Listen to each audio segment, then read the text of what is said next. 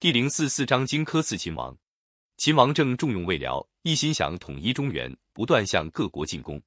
他拆散了燕国和赵国的联盟，使燕国丢了好几座城。燕国的太子丹原来留在秦国当人质，他见秦王政决心兼并列国，又夺去了燕国的土地，就偷偷的逃回燕国。他恨透了秦国，一心要替燕国报仇。但他既不操练兵马，也不打算联络诸侯共同抗秦，却把燕国的命运寄托在刺客身上。他把家产全拿出来，找寻能刺秦王政的人。后来，太子丹物色到了一个很有本领的勇士，名叫荆轲。他把荆轲收在门下当上宾，把自己的车马给荆轲坐，自己的饭食、衣服让荆轲一起享用。荆轲当然很感激太子丹。公元前二百三十年，秦国灭了韩国。过了两年。秦国大将王翦占领了赵国都城邯郸，一直向北进军，逼近了燕国。燕太子丹十分焦急，就去找荆轲。太子丹说：“拿兵力去对付秦国，简直像拿鸡蛋去砸石头。要联合各国合纵抗秦，看来也办不到了。我想派一位勇士，打扮成使者去见秦王，挨近秦王身边，逼他退还诸侯的土地。秦王要是答应了最好，要是不答应，就把他赐死。”您看行不行？荆轲说：“行是行，但要挨近秦王身边，必定得先叫他相信我们是向他求和去的。听说秦王早想得到燕国最肥沃的土地都抗，还有秦国将军樊於期，现在流亡在燕国，秦王正在悬赏通缉他。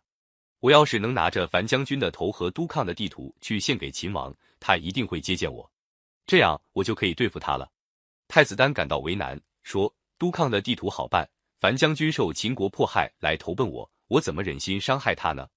荆轲知道太子丹心里不忍，就私下去找樊於期，跟樊於期说：“我有一个主意，能帮助燕国解除祸患，还能替将军报仇，可就是说不出口。”樊於期连忙说：“什么主意？你快说呀！”荆轲说：“我决定去行刺，怕的就是见不到秦王的面。现在秦王正在悬赏通缉你，如果我能够带着你的头颅去献给他，他准能接见我。”樊於期说：“好，你就拿去吧。”说着就拔出宝剑，抹脖子自杀了。太子丹事前准备了一把锋利的匕首，叫工匠用毒药煮炼过，谁只要被这把匕首刺出一滴血，就会立刻气绝身死。他把这把匕首送给荆轲作为行刺的武器，又派了个年才十三岁的勇士秦舞阳做荆轲的副手。公元前二百二十七年，荆轲从燕国出发到咸阳去，太子丹和少数宾客穿上白衣白帽。到易水边送别，临行的时候，荆轲给大家唱了一首歌：“风萧萧兮易水寒，壮士一去兮不复还。”大家听了他悲壮的歌声，都伤心的流下眼泪。荆轲拉着秦舞阳跳上车，头也不回的走了。荆轲到了咸阳，秦王政一听燕国派使者把樊於期的头颅和都抗的地图都送来了，十分高兴，就命令在咸阳宫接见荆轲。朝见的仪式开始了。荆轲捧着装了樊於期头颅的盒子，秦舞阳捧着都抗的地图，一步步走上秦国朝堂的台阶。秦舞阳一见秦国朝堂那副威严样子，不由得害怕的发起抖来。秦王正左右的侍卫一见，吆喝了一声，说：“使者干嘛变了脸色？”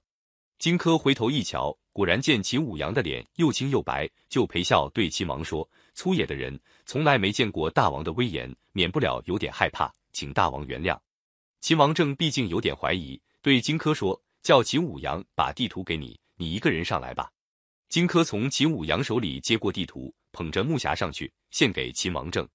秦王政打开木匣，果然是樊於期的头颅。秦王政又叫荆轲拿地图来。荆轲把一卷地图慢慢打开，到地图全都打开时，荆轲预先卷在地图里的一把匕首就露出来了。秦王政一见，惊得跳了起来。匕首，左手拉住秦王政的袖子，右手把匕首向秦王政胸口直扎过去。秦王政使劲的向后一转身，把那只袖子挣断了。他跳过旁边的屏风，刚要往外跑，荆轲拿着匕首追了上来。秦王政一见跑不了，就绕着朝堂上的大铜柱子跑。荆轲紧紧的逼着，两个人像走马灯似的直转悠。旁边虽然有许多官员，但是都手无寸铁。台阶下的武士，按秦国的规矩。没有秦王命令是不准上殿的，大家都急得六神无主，也没有人照台下的武士。官员中有个伺候秦王政的医生，急中生智，拿起手里的药袋对准荆轲扔了过去。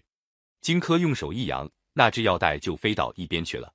就在这一眨眼的功夫，秦王正往前一步，拔出宝剑，砍断了荆轲的左腿。